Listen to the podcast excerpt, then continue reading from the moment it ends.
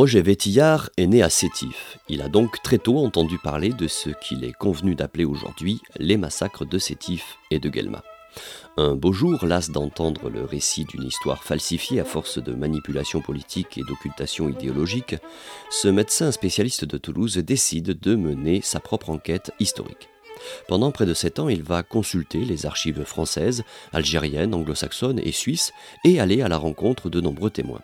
Le fruit de ce travail est concentré dans un livre objectif et rigoureux, Sétif, mai 1945, Massacre en Algérie, paru en 2008 aux éditions de Paris.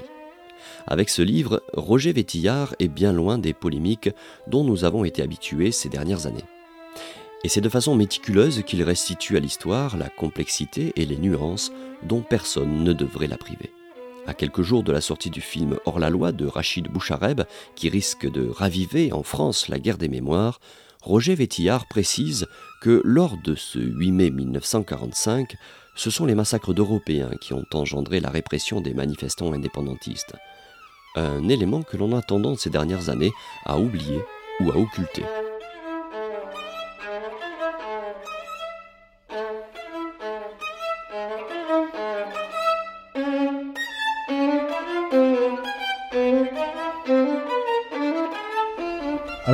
Il y a eu, je crois que c'est certain, il y a eu une utilisation politique de la chose. Hein, au départ, euh, on a commencé par dire, le gouvernement français euh, a commencé par dire euh, qu'il y avait 1200 morts de suite de la répression, qu'il y avait eu auparavant, je crois quand même il faut le dire, c'est important, ce sont les massacres des Européens qui ont généré la répression, hein, c'est pas, ça n'a pas été gratuit, enfin, je crois que hein, c'est un des éléments les plus importants.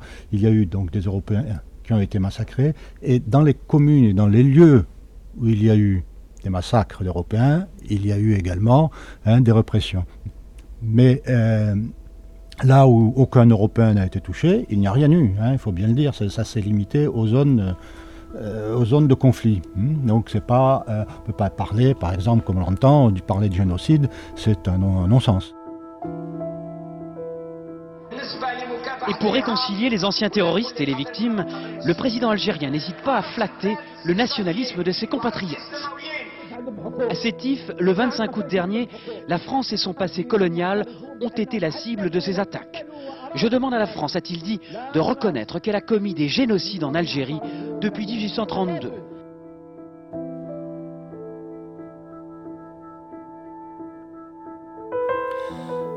Après la guerre civile qui touchera l'Algérie au début des années 90, Abdelaziz Bouteflika va se poser en homme providentiel. Le Raïs cherchera à réconcilier les Algériens entre eux. Pour cela, il ne va pas hésiter à instrumentaliser l'histoire.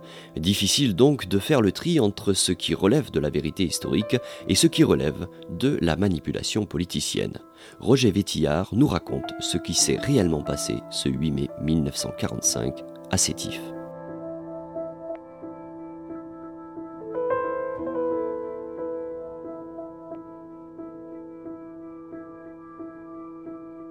Eh bien, il se passe donc qu'il y a une manifestation euh, des musulmans pour aller euh, faire euh, une prière à la mosquée d'abord et ensuite aller au monument aux morts qui est au milieu de la ville,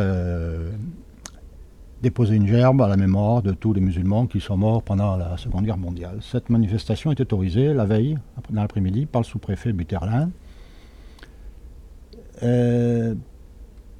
à condition qu'il n'y ait pas euh, de revendication politique, qu'il n'y ait pas euh, qu'on ne brandisse pas le drapeau euh, indépendantiste comme ça a pu être fait lors des manifestations qui sont survenues une semaine avant, le 1er mai. Cela est accepté. Or, et là je vais vous faire un scoop parce que vous êtes le premier à le savoir.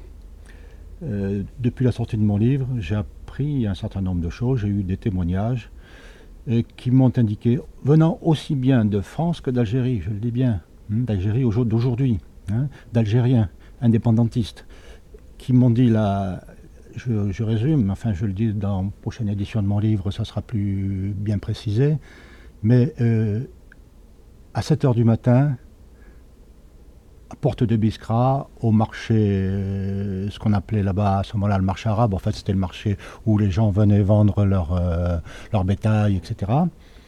Euh, le régisseur européen de ce marché a été tué vers 7 heures du matin. L'armée a été prévenue, ce qui explique ce que je ne savais, je ne savais pas pourquoi l'armée été prévenue. L'armée a été prévenue à 7 heures, elle a été mise en alerte, le préfet n'a pas voulu qu'elle intervienne.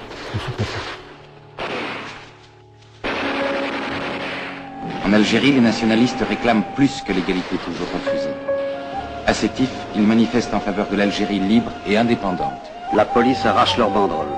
Un scout algérien est tué. C'est l'émeute. 104 Européens abattus. La répression est impitoyable.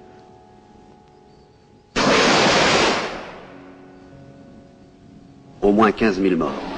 45 000 affirmera plus tard le FLN.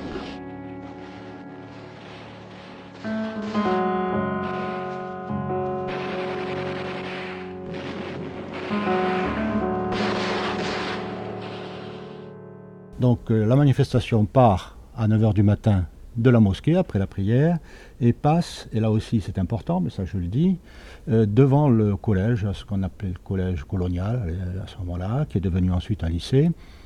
Et euh, il restait là dans ce collège la, le poste de commandement de l'armée anglaise, qui était une des armées occupantes qui était venue, les alliés qui avaient, qui avaient débarqué en Algérie en novembre 1942.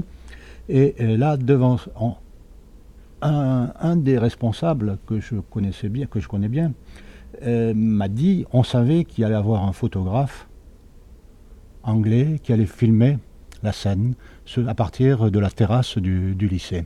Et donc le drapeau indépendantiste, contrairement aux engagements des, organisateurs, eh bien, a été brandi devant ce collège.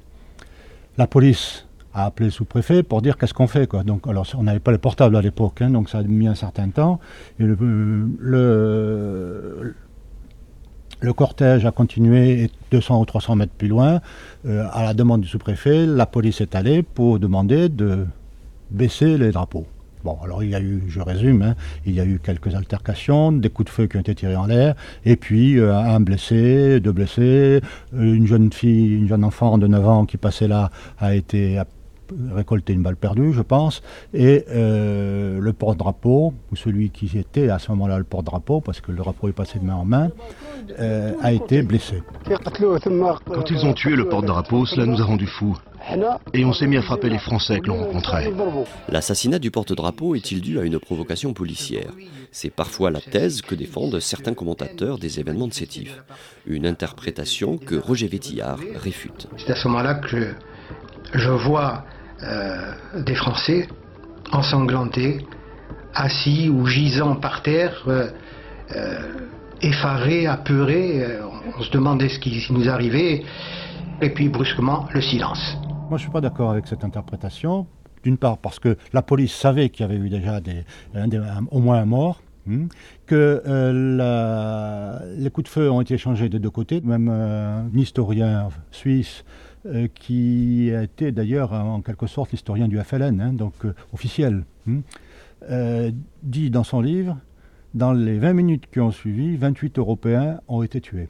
Donc si les manifestants n'étaient pas armés, on imagine mal hein, que 28 Européens soient tués, dont 9 par arme à feu, 10 par arme blanche, et les autres à coups de gourdin, de gourdin hérissés de lames de rasoir. Hein, voilà. Donc euh, euh, la manifestation n'était pas une manifestation tout à fait pacifique. 8 mai 1945, une manifestation pacifique qui a fini dans un bain de sang. Tout a débuté un jour de marché hebdomadaire où des milliers d'Algériens ont défilé pour appeler à la France coloniale les revendications nationales. Nous sommes dans l'Est algérien. Mais il faut quand même savoir qu'on n'a pas tous la même vision de ce qui s'est passé à Sétif et que à Sétif, ça commence par des massacres de Français. Et que justement, c'est pour ça. Même cela serait vrai. Mais attendez, c'est pour ça mais c'est pour ça que la répression est aussi féroce et qu'elle est, elle est absolument, euh, comment vous dire, inouïe.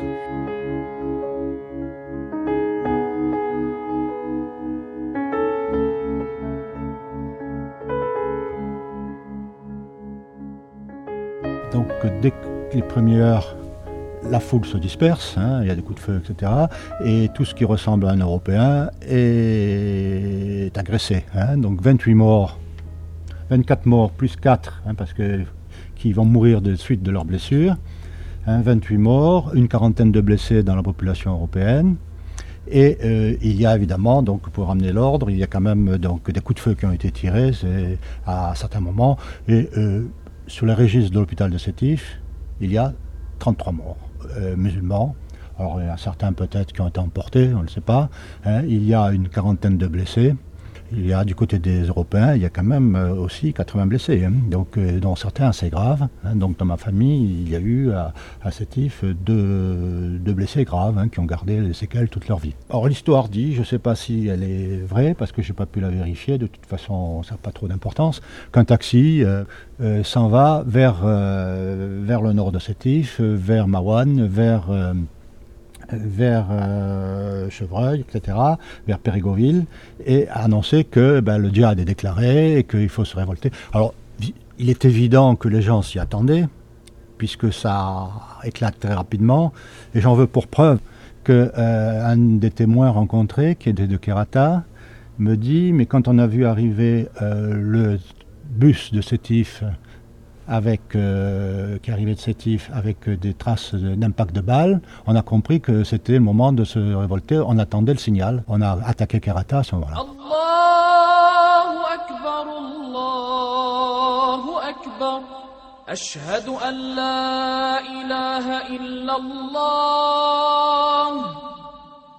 Le, le, djihad hein, à l'Akba n'a été euh, déclaré que euh, dans les minutes qui ont suivi les premières altercations. Donc la manifestation au départ euh, n'a pas été, n'a pas brandi mais ce, slogan. Bon, c'est vrai que sur le drapeau euh, vert et blanc et rouge qu'il y avait, il y a écrit à l'Albar dessus. Hein. Euh, même si on savait qu'il y avait quelque chose qui allait se passer, euh, parce que depuis le mois d'avril, le PPA avait imaginé une insurrection. Et il faut savoir une chose quand même qui est importante, c'est que à la fin de la guerre de 1871, il y a eu déjà une révolte des Kabyles avec euh, en tête. À la fin de la guerre de, Première Guerre mondiale, dans les Aurès, il y a eu une révolte. Et là aussi, troisième, troisième guerre euh, dans l'histoire de l'Algérie, guerre européenne, et à la fin aussi, à chaque fois. Donc c'est quand même une sorte de rituel. Hein, euh, et à chaque fois, c'était quand même une guerre euh, un petit peu, donc toujours sous le signe de la religion musulmane. À Sétif, la cérémonie officielle qui devait se tenir dans l'après-midi est annulée. Le couvre-feu a été instauré. À Guelma, la manifestation des indépendantistes n'a pas été autorisée. Là-bas, l'atmosphère est tendue. Le sous-préfet est averti vers 13h des événements de Sétif. Il décide malgré tout de maintenir la cérémonie officielle pour célébrer la victoire des Alliés. Celle-ci se tient à 15h sous haute protection de la gendarmerie et des automitrailleuses. Jusque-là, tout se déroule sans problème.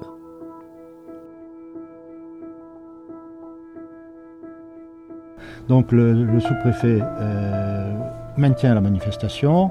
On rentre tous euh, très rapidement et à 5 heures de l'après-midi, la manifestation euh, indépendantiste démarre depuis le quartier arabe hein, qui est situé donc à l'est de, de Guelma.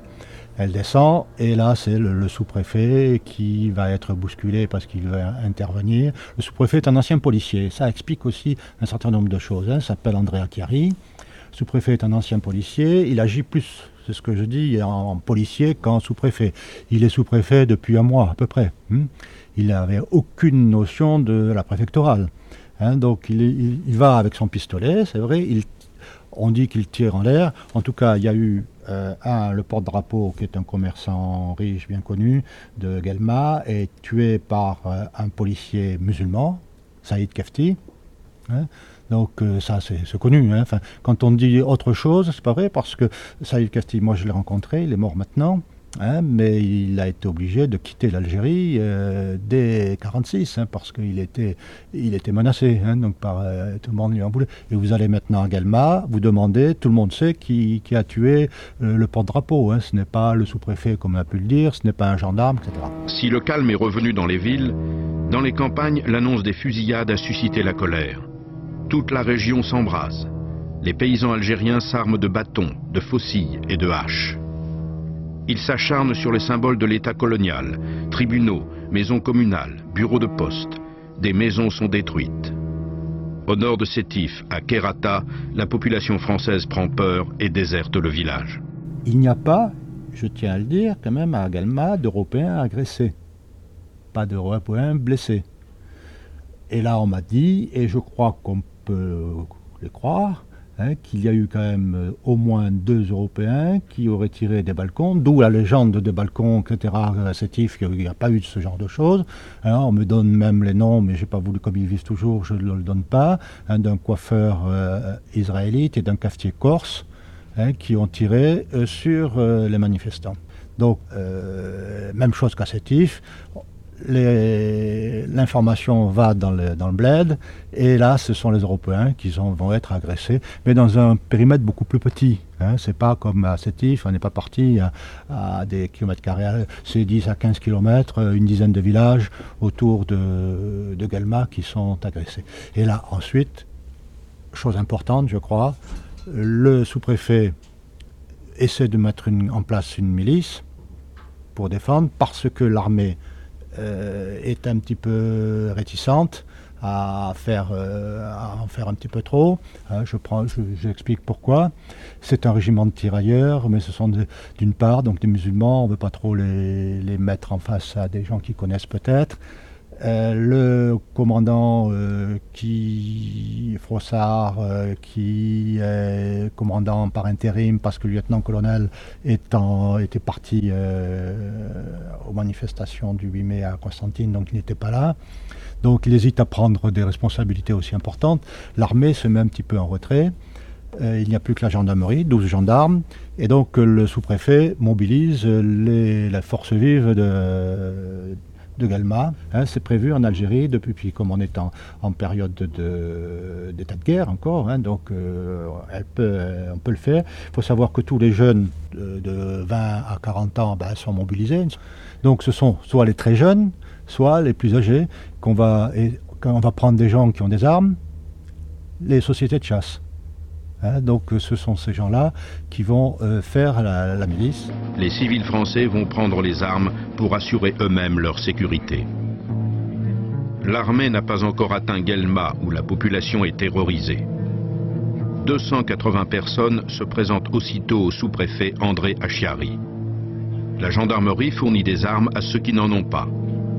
La plupart des miliciens ont pour mission de patrouiller dans les rues et de garder les entrées de la ville mais certains d'entre eux vont participer de façon plus active. Je crois qu'il y a eu quand même une espèce de psychologie un petit peu particulière. Hein. On sait ce qui s'est passé par ailleurs à Sétif. Euh, on sait qu'il y a des gens qui, bougent tout autour. Il y a du monde, euh, contrairement à d'habitude, avec des gens qui se sont, qui sont allés chercher leurs armes, qui ont commencé à tirer. Euh, donc la ville est certainement en proie un petit peu à exagérer ce qui, ce qui se passe. Hein. Et puis on apprend qu'il y a des tirs et des morts dans la dans la campagne, etc. Enfin, donc, euh, on met en place la, garde civique. Et puis, euh, donc, euh, ben, on va commencer par essayer d'arrêter tous les gens qui sont susceptibles de, d'être, de provoquer des ennuis. Et donc, on a la liste qui est par la police de tous les adhérents des AML, c'est-à-dire des amis de le Manifeste de la Liberté, c'est-à-dire que ceux qui regroupent tous les groupes indépendantistes à l'époque, et on va tous les arrêter il va y avoir quelque chose comme 2500 arrestations. Et pour savoir ce qui se passe, eh bien, on crée un tribunal populaire. Enfin, ça se faisait la même chose à ce moment-là en France avec la libération. Enfin, donc c'est pas quelque chose d'extraordinaire à cette époque. Hein. Et cette, euh, cette cour ben, va, trancher. Euh, d'une part, 2000 personnes en gros sur les 2500 sont euh, libérées. Hmm, mais par contre, donc, on va en arrêter, on va en condamner certains à mort. L'armée arrive à Guelma et va prendre le relais de la milice. Les Français qui assuraient la sécurité de la ville rentrent chez eux. Mais le sous-préfet Achiari et les miliciens les plus actifs ne veulent pas en rester là. Ils poursuivent leurs exactions en dehors de tout contrôle. Ce qui s'est passé à Guelma, c'est un petit peu l'image qu'on veut donner de tout ce qui s'est passé le 8 mai en Algérie en 1945. Hein, parce qu'il y a eu des excès de la milice. Euh, j'en ai, j'ai interrogé quand même des miliciens, hein, donc euh, je suis le seul à l'avoir fait, parce que là je suis un peu surpris que tous les historiens qui parlent sur cela n'en aient pas interrogé. maintenant ils sont un petit peu vieux, il reste, à, ma connaissance il en reste encore deux en vie. Moi j'en ai rencontré quatre. Euh, il y a eu une certaine panique qui s'est emparée un peu des, responsables. Un policier qui est quand même un peu particulier, Andrea Chiari, ben, il faisait partie des services secrets. C'est lui qui a participé à, qui a organisé le débarquement des forces américaines à Alger en, novembre 42. Euh, il, bon, c'est une, quand même quelqu'un, une personnalité un petit peu particulière. S'il n'y avait pas eu ces excès à Guelma, je crois que la légende du 8 mai 45 en Algérie serait tout autre. Voilà, la première partie de cet entretien s'achève. Merci beaucoup à Roger Vétillard. Je vous rappelle le titre de son livre Sétif mai 1945 Massacre en Algérie, paru en 2008 aux éditions de Paris.